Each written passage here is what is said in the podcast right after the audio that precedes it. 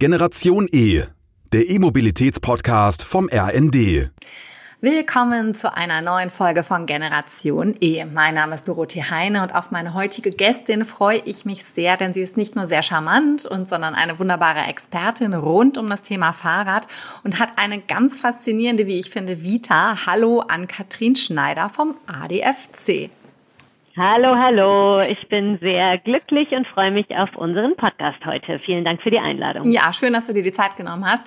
Ann-Kathrin, du bist jetzt seit knapp anderthalb Jahren ein bisschen mehr politische Geschäftsführerin beim ADFC. Und bevor wir thematisch einsteigen in deine Arbeit und die Arbeit des ADFC, da würde ich mich freuen, dass du uns einmal ein Blick in deine Vita gönnst, denn die ist wirklich sehr beeindruckend und wahnsinnig spannend. Und äh, ich mich würde es natürlich auch interessieren, warum du dann beim ADFC sozusagen angefangen hast. Ja, vielen Dank für diese Frage. Ähm, ich habe ja tatsächlich, also ich bin Fahrradfahrerin, muss ich dem voranstellen sozusagen. Also ich habe selber kein Auto und fahre eigentlich so im Alltag. Ich lebe in Berlin und ich fahre alle Wege mit dem Rad.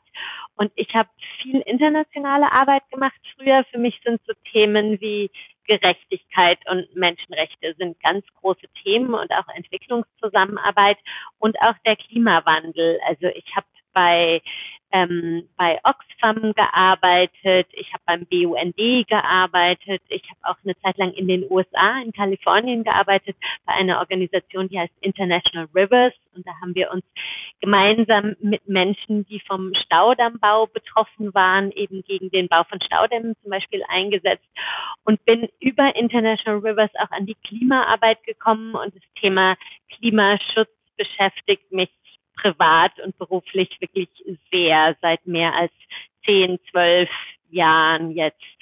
Und ich habe beim BUND als ähm, dort in meiner Arbeit viel internationalen Klimaschutz gemacht und da haben wir auch viel in den letzten zehn, zwölf Jahren zur Emissionseinsparung zum Klimaschutz im Energiebereich gearbeitet, also viel eben für die erneuerbaren Energien und gegen Kohlekraftwerke.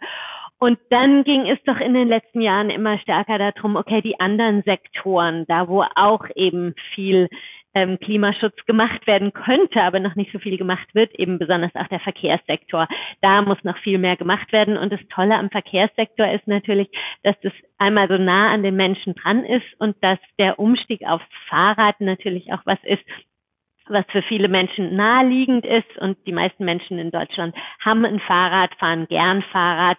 Und wir brauchen eigentlich alle nur bessere und mehr Radwege in Deutschland. Und von daher bin ich sehr, sehr glücklich, dass ich jetzt seit anderthalb Jahren beim ADFC arbeiten darf und mich dafür einsetzen darf, dass wir mehr und bessere Radwege in Deutschland bekommen. Mhm. Sozusagen einmal schlägt das Herz für das Fahrradfahren, weil du es sozusagen eh schon immer machst und dann sozusagen, weil es so nah am Menschen dran ist. Jetzt bist du politische Geschäftsführerin. Was genau bedeutet das denn? Also für mich hat das Fahrrad ähm, also das Fahrrad ist politisch sozusagen. Für mich bedeutet es wirklich, dass wir versuchen, das Fahrrad, dass das Fahrrad richtig als Verkehrsmittel anerkannt wird in der Politik, im politischen Diskurs. Und das ist ein ganz großes Ziel von mir. Also ich habe das Gefühl, dass das Fahrrad in vielen Debatten noch so als Spielzeug eher gesehen wird und so ein bisschen verniedlicht wird und dass die Politik, dass Verkehrspolitikerinnen denken, ja, ein bisschen Fahrradfahren am Wochenende ist ja ganz schön und recht, aber irgendwie so, die meisten Straßen sollten doch bitte für die Autos reserviert sein. Und da setze ich mich dafür ein, dass es mehr und bessere Radwege in Deutschland gibt. Und das versuchen wir halt so mit so Mitteln von der, ja, so politische Lobbyarbeit zu machen, Recherche, Hintergrundarbeit zu machen, Daten und Fakten zur Verfügung zu stellen und dann auch in die Öffentlichkeit zu wirken mit Kampagnen, mit Pressearbeit, so dass die Politik unsere Standpunkte mitkriegt und dass wir in den politischen Diskurs hereinwirken können. Und da die besondere Rolle des Fahrrads als wirklich im Herzen der Verkehrswende steht es ja und von daher setzen wir uns für eine besondere Rolle des Fahrrads ein und machen das auch tatsächlich als allgemeiner deutscher Fahrradclub nicht alleine, sondern sind sehr auch da bestrebt, gemeinsam mit der Fahrradwirtschaft, mit Fahrradherstellern und mit Umwelt- und Verkehrsverbünden spenden, gemeinsam da uns für die Verkehrswende mit dem Fahrrad einzusetzen. Mhm. Du hast es eigentlich ganz schön beschrieben. Momentan, was heißt momentan? Ich würde mal sagen, in den letzten, vielen letzten Dekaden ist es ja eine sehr autozentrierte Politik. Und wenn wir gewesen und es ist immer noch, wenn wir uns auch die Verkehrsminister anschauen, das sind jetzt würde ich mal sagen, keine Menschen, die sich mit großer Innovation ausgezeichnet haben und mutige Entscheidungen getroffen haben. Und du hast es aber auch gesagt, und die Zahlen sprechen für sich, es gibt fast so viele Fahrräder in Deutschland, wie es Einwohner gibt. Und ich frage mich natürlich, und die Frage geht auch an dich, warum ist es denn so? Warum haben wir noch so eine autozentrierte Politik? Und warum ist das Fahrrad, das ja auch so nah dran ist und in Stückzahlen wirklich, wirklich attraktiv ist, warum ist das noch nicht so im Fokus der Politik?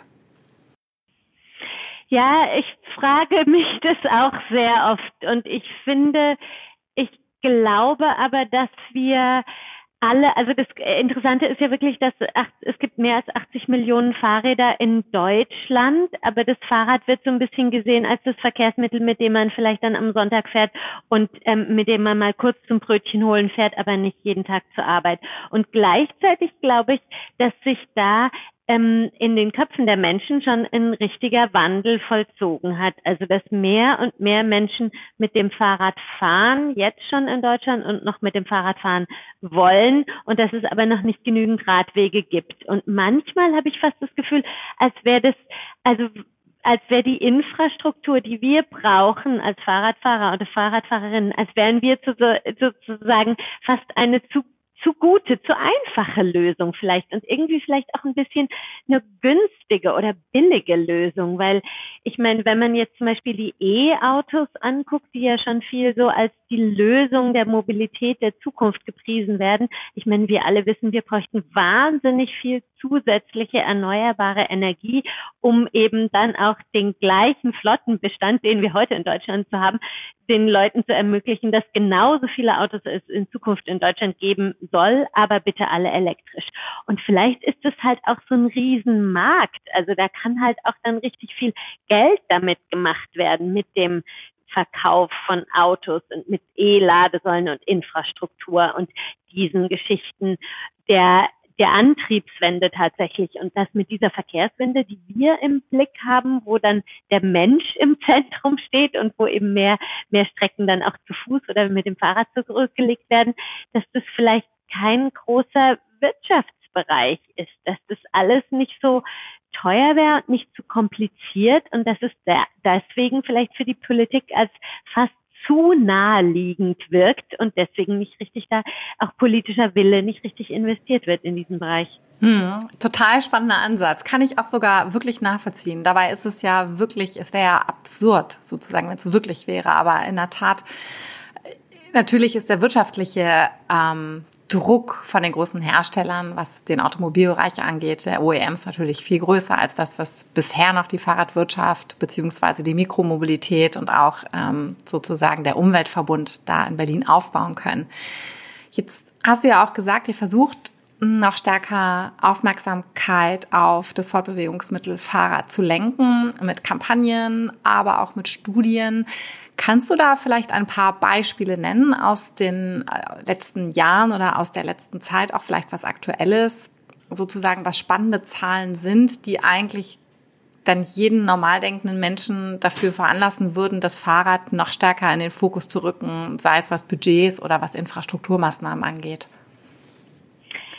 Ähm, also ich glaube, für mich eine Zahl, die immer so wieder so spannend ist, das habe ich jetzt schon gesagt, ist diese 80 Millionen. Es gibt über 80 Millionen Fahrräder in Deutschland und ich glaube, allein letztes Jahr sind, also gibt es schon in Deutschland und allein letztes Jahr, glaube ich, sind 4,5 Millionen Fahrräder, neue Fahrräder in Deutschland verkauft worden und ich glaube, die Zulassungen von Autos sind um die Hälfte geringer. Also es würden mehr Fahrräder in Deutschland letztes Jahr verkauft, als Autos neu zugelassen sind, worden sind in Deutschland. Also es gibt total viele Menschen, die Fahrräder kaufen, die Fahrräder fahren, Aber ich würde sagen, noch viel mehr Strecken können mit dem Fahrrad zurückgelegt werden. Und das Besondere ist auch, also diese Zahl von 4,5 Millionen Fahrrädern, die in Deutschland verkauft worden sind letztes Jahr, die Hälfte, fast die Hälfte davon sind mittlerweile E-Fahrräder, also Fahrräder, die mit einem Motor betrieben werden. Und die Elektrizität, die man für elektrische Fahrräder braucht, ist natürlich viel niedriger als die Elektrizität, die man braucht, wenn man ein E-Auto hat. Und gleichzeitig ist das natürlich, kann es so ein Game Changer werden, weil dadurch, wenn man elektrisch betriebene Fahrräder hat, können natürlich auch Menschen mit Mobilitätseinschränkungen können mit dem Fahrrad zur Arbeit fahren oder ein bisschen längere Wege zurücklegen. Und natürlich generell kann das das Verkehrsmittel für Pendler und Pendlerinnen werden, die vielleicht zehn Kilometer von dem Arbeitsplatz entfernt wohnen. Also eine Strecke, die man vielleicht mit einem normalen Fahrrad ohne Motor nicht unbedingt zurücklegt, aber mit einem motorisierten Fahrrad zurücklegen würde und auch tatsächlich zurücklegt oder auch Strecken bis 20 Kilometer. Und ich glaube, das ist wirklich, wir befinden uns jetzt gerade an so einer Schwelle, wo eben so viele elektrische Fahrräder verkauft werden und dadurch Menschen, die bis jetzt noch mit dem Auto zur Arbeit gefahren sind, wirklich den täglichen Weg zur Arbeit mit dem Fahrrad zurücklegen können. Und das gibt mir total viel Hoffnung. Und was mir auch Hoffnung gibt, ist diese Kombination Fahrrad und Bahn. Also gerade weil Fahrräder in Deutschland ja auch tendenziell ein bisschen hochwertiger werden, ist es für Menschen ganz, ganz wichtig, dass sie ihr Fahrrad sicher abschließen können. Und wenn dann für noch längere Wege eben diese Kombination genutzt werden kann, dass man mit dem Fahrrad zum Bahnhof fährt, dort einen sicheren Abstellplatz fürs Fahrrad hat und dann mit dem Zug weiterfahren kann. Und das ist halt diese Fahrradabstellanlagen an Bahnhöfen. Das ist halt ein Bereich, wo wir ganz viel Interesse jetzt gerade von der Bahn sehen, die da wirklich die Fahrrad, die Möglichkeiten, sein Fahrrad sicher an Bahnhöfen abzustellen, in ganz Deutschland enorm verbessern will. Und ich glaube, wenn wir diese Kombi eben mit sicheren Fahrradabstellanlagen an Bahnhöfen ausbauen können, dann, glaube ich, kann es uns gelingen, ganz, ganz viele Leute dazu zu kriegen, auf den, auf umweltfreundliche Verkehrsmittel jeden Tag umzusteigen. Mhm. Es gibt ja Untersuchungen, beziehungsweise es gibt Zahlen, die deutlich machen, wie viele Stellplätze eigentlich überhaupt benötigt werden. Kannst du dazu was sagen? Ja, also ähm, es werden mindestens 1,5 Millionen Stellplätze benötigt an Bahnhöfen und die werden mindestens drei Millionen, drei Milliarden Euro kosten bis 2030. Ähm, das Verkehrsministerium hat jetzt eine ähm, Finanzierung zur Verfügung gestellt, aber leider nur einen kleinen Teil der notwendigen Finanzierung. Also gerade wurde ein Programm veröffentlicht, was 110 Millionen Euro für Fahrradparken an Bahnhöfen für vier Jahre bereitstellt, aber 30 tatsächlich bräuchte man eben mindestens drei Milliarden. Also ich glaube, da ist auch die Politik sieht die Notwendigkeit und sieht auch die Chancen, die da in der sogenannten Intermodalität, also der Verbindung von zwei umweltfreundlichen Verkehrsträgern liegen. Aber da müssen eben noch viel mehr finanzielle Mittel zur Verfügung gestellt werden, sodass es wirklich dann an sehr vielen Bahnhöfen in Deutschland gute Abstellanlagen für die Menschen gibt. Hm. Was könnte denn sozusagen, wenn wir jetzt Zuhörer haben, die sagen, ja Mensch, mich betrifft das auch, wie können die denn aktiv werden, sozusagen? Ich glaube, ob wir auf die drei Milliarden insgesamt kommen würden mit Spenden, weiß ich nicht genau. Aber was kann denn jeder Einzelne tun, damit noch mehr Bewegung reinkommt in dieses Thema? Also was ich schon total toll finde und was mir riesig viel Hoffnung macht und ich glaube, das zeigt auch, dass dass in der Bevölkerung, dass es ein ganz großer Wunsch da nach der Verkehrswende da ist, dass es mittlerweile gibt es mehr als 500 Städte und Gemeinden in Deutschland, die sich zusammengeschlossen haben in so einer Initiative für lebenswerte Städte und die sich dafür einsetzen, dass Städte mehr Möglichkeiten bekommen und Kommunen mehr Möglichkeiten bekommen, die Verkehrswende vor Ort umzusetzen, also Busspuren zu machen, Zebrastreifen anzulegen, ähm, Geschwindigkeitsbegrenzung in Städten zu machen. Also alle möglichen Maßnahmen, die für die Menschen in den Städten gut werden und die Verkehrswende auch tatsächlich umsetzen. Und ich glaube, das kommt, weil vor Ort eben viele Bürgermeister und Bürgermeisterinnen oder auch Stadtplaner und Stadtplanerinnen spüren, dass die Leute eine Veränderung wollen, dass die eine menschenfreundlichere Städte, Lebens, mehr Lebensqualität in den Städten haben wollen. Und ich glaube, da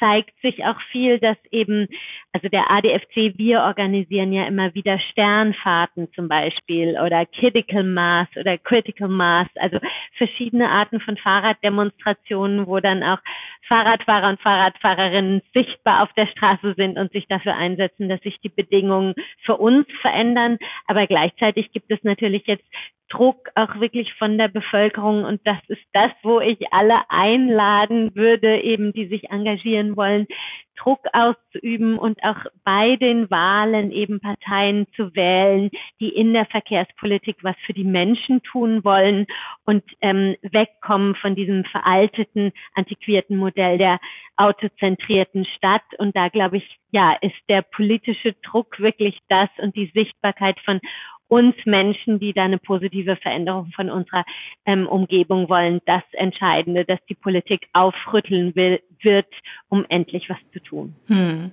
Ich denke auch in der Stadt sozusagen könnte es eigentlich ein Selbstgänger werden in den nächsten Jahren weil ich denke auch durch das, was passiert ist, nämlich dass einfach Menschen erfahren haben, wie schön es sein kann, mit dem Fahrrad kürzere Strecken zurückzulegen, dass das ähm, viel stärker im Bewusstsein des jeden Einzelnen verankert ist. Was wir, glaube ich, noch so ein bisschen ausklammern müssen, ist in der Tat so die ländliche Region. Das ist nochmal was ganz anderes. Da kommt dann vielleicht wieder die Kombination E-Bike und die Bahn ins Spiel.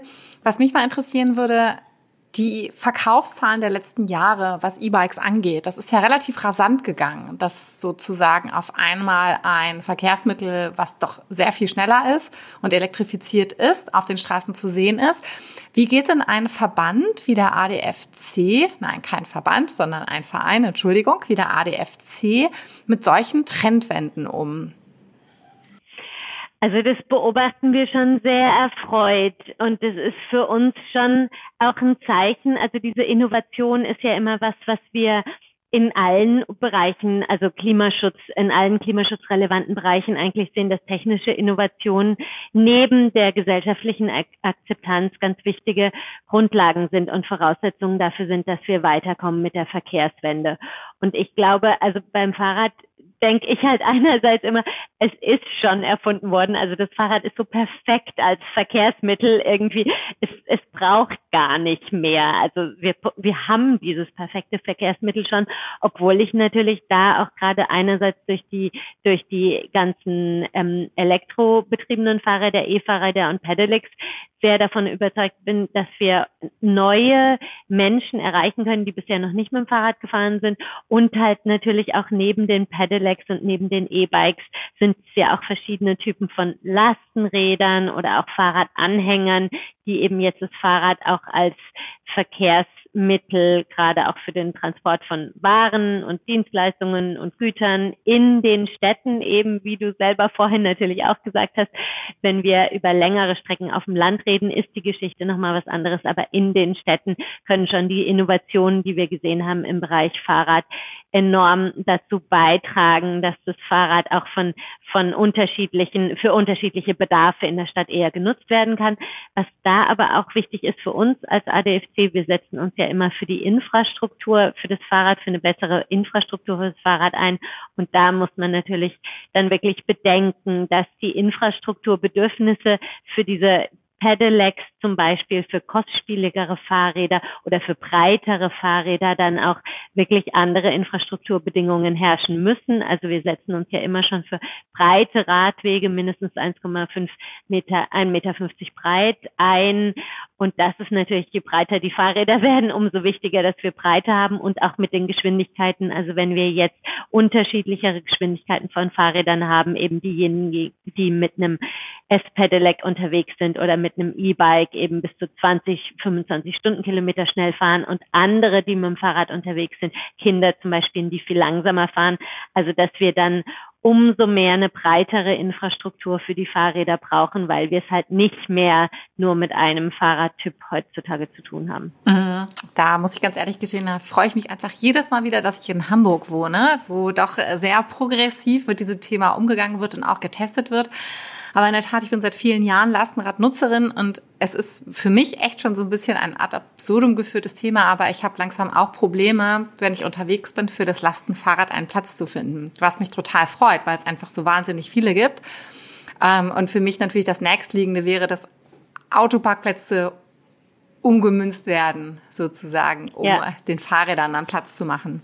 Ähm, ihr habt neben euren Kernfokusthemen auch Tests und Analysen und Studien. Das hast du eingangs erwähnt. Und es gibt seit mehreren Jahren in eurem Repertoire den sogenannten Klimatest. Und da gab es jetzt eine Rekordteilnahme.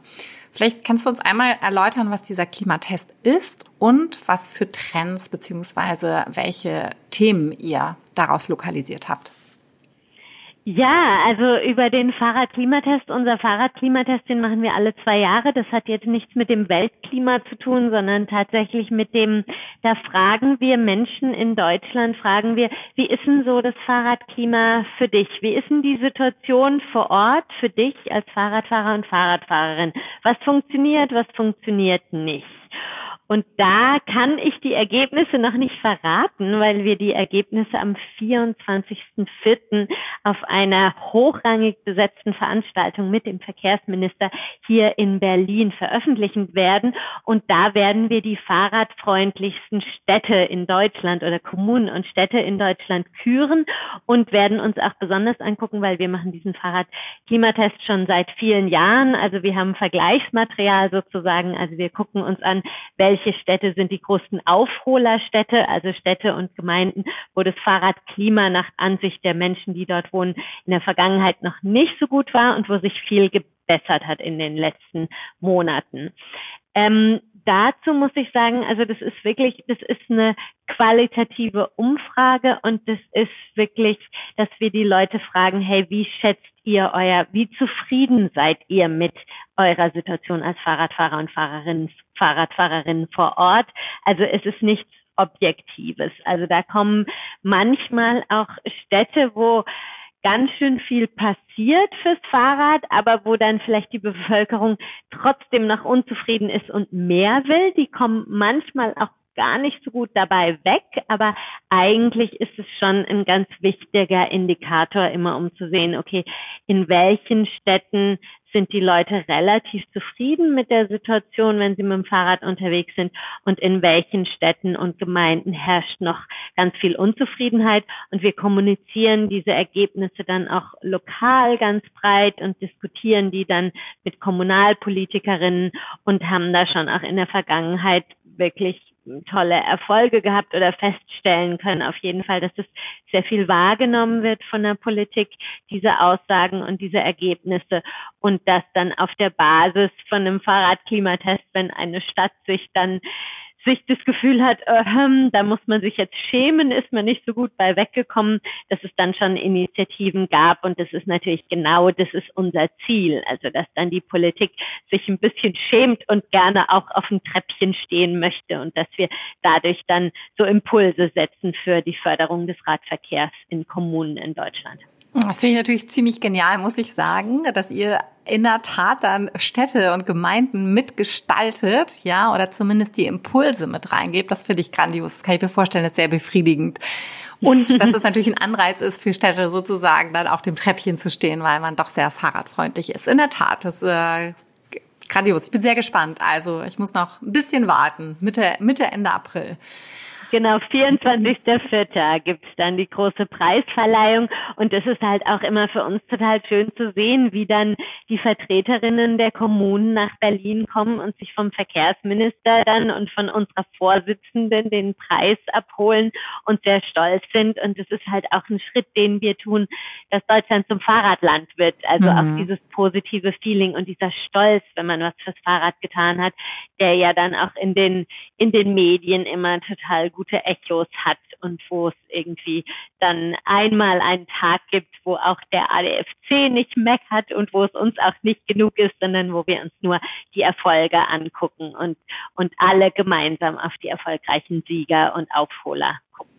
Ja, großartig. Freue ich mich drauf. Bin sehr gespannt. Bin auch gespannt, ob Hamburg vielleicht mit dabei ist. Ich würde es mir ja wünschen, aber das werde ich ja sehen. Ich glaube, da kriege ich auch keine Infos vorab aus dir raus. Nein, da darf ich nichts verraten. Das habe ich mir gedacht. Sag mal eine Frage zum Schluss. In so verschiedenen Interessenvertretungen wird immer wieder gefordert, dass äh, sich sowohl die Straßenverkehrsordnung als auch das Straßengesetz verändert zugunsten des Fahrrads. Was genau bedeutet das denn, beziehungsweise was sollte denn geändert werden? Also es ist, das Straßenverkehrsgesetz zu ändern wäre ganz einfach und es steht auch im Koalitionsvertrag drin. Das ist jetzt das Tolle mit dieser Legislaturperiode, dass wir einen Koalitionsvertrag drin haben, wo drin steht, dass das veraltete Kfz-zentrierte Straßenverkehrsgesetz ähm, verändert werden muss und zwar das ganz vorne im Gesetz, eigentlich nur in zwei Paragraphen, Paragraph 1 und 6, die Ziele verändert werden sollen. Also dass Ziele wie Klimaschutz, Umweltschutz, städtebauliche Entwicklung, Gesundheitsschutz, dass die gleichrangig wie die Ziele, die momentan im Straßenverkehrsgesetz stehen, aufgeführt werden sollen. Und das ist schon mal ein Riesenerfolg, dass es im Koalitionsvertrag drinsteht und das wäre auch ganz einfach zu ändern. Also ich meine, wir haben es ja hier jetzt in Deutschland jetzt seit dem Beginn des Krieges gegen die Ukraine und so haben wir ja gerade im Energiesektor ganz viele neue Gesetzesvorschläge gesehen und auch Gesetze, die verabschiedet worden sind und Gesetzesreformen, die teilweise sehr, sehr komplex sind. In diesem Fall ist es nicht komplex. Es geht wirklich nur drum, dass diese Ziele, die ich gerade erwähnt habe, eben als gleichrangige Ziele übernommen werden würden. Das wäre ja technisch, formal wäre das keine große Herausforderung und da damit würde man eben ein ganz so ganz viel Hindernis. Also im Moment ist es halt für viele Städte und Kommunen, die einfach nur einen Zebrastreifen anlegen wollen oder einfach nur eine Radspur anlegen wollen oder eine Busspur anlegen wollen. Es ist halt tierisch kompliziert und es ist ein sehr großer Aufwand und ganz, ganz viel Bürokratie und es kostet viel Geld, es kostet viel Personal und da könnte man halt wirklich zu einer Planungsbeschleunigung kommen, indem man diese neuen Ziele in das Gesetz integrieren würde. Und so wäre es einfach für, für Kommunen, für Stadtplanerinnen viel einfacher, die Stadt umzugestalten und menschenfreundlich zu machen. Einfach mit kleinen Maßnahmen wie einem Zebrastreifen anzulegen, zum Beispiel. Hm, was jetzt auch relativ kompliziert und bürokratisch ist, so ein Vorgang und einfach viel, viel, viel zu lange dauert. So zumindest genau. Hm, hatte ich das verstanden. Prima. Ähm, vielleicht noch eine allerletzte Frage zum Schluss. Wenn du jetzt so eine Top-3-Liste hättest an Hebeln, um die Mobilitätswende voranzubringen, und du könntest sozusagen einen Wunschzettel schreiben an die diversen Ministerien in Berlin, die das umsetzen könnten. Was wären denn so deine beziehungsweise die Top 3 des ADFC? Also an erster Stelle steht da für den ADFC ganz klar die Reform des Straßenverkehrsgesetzes. An zweiter Stelle steht die Reform des Straßenverkehrsgesetzes und an dritter Stelle steht auch die Reform des Straßenverkehrsgesetzes. Also ohne Witz, es ist wirklich, es ist der Hebel und es ist auch, es ist das Wichtigste und ich bin so zuversichtlich, dass es ganz viele Bürgermeister und Bürgermeisterinnen in ganz Deutschland, Stadtplaner gibt, die sofort, wenn sie diese Planungsbeschleunigung hätten durch die Gesetzesreform, die sofort loslegen würden und ihre Städte fahrradfreundlich und menschenfreundlich umgestalten würden. Also ich habe da gar keine Bedenken, dass vor Ort nicht alles getan werden würde, wenn einmal dieses komplizierte, veraltete Straßenverkehrsgesetz reformiert werden würde. Dann drücke ich allen Menschen die Daumen, dass das möglichst schnell passiert. Vielleicht gibt es ja sozusagen am 24. April nochmal die Gelegenheit nachzufragen, warum es immer noch nicht passiert ist. Ann-Kathrin, vielen, vielen Dank, dass du dir die Zeit genommen hast und uns Einblicke gegeben hast. Und ich hoffe, wir sehen uns bald wieder und wünsche dir alles Liebe nach Berlin. Vielen Dank, Dorothee. Danke für die tollen Fragen. Es hat mich sehr, hat mir sehr viel Spaß gemacht, heute mit dir über das Fahrrad zu sprechen. Alles Gute. Bis bald, Dorothee. Tschüss. Danke. Tschüss. Das war Generation E, der E-Mobilitäts-Podcast vom RND.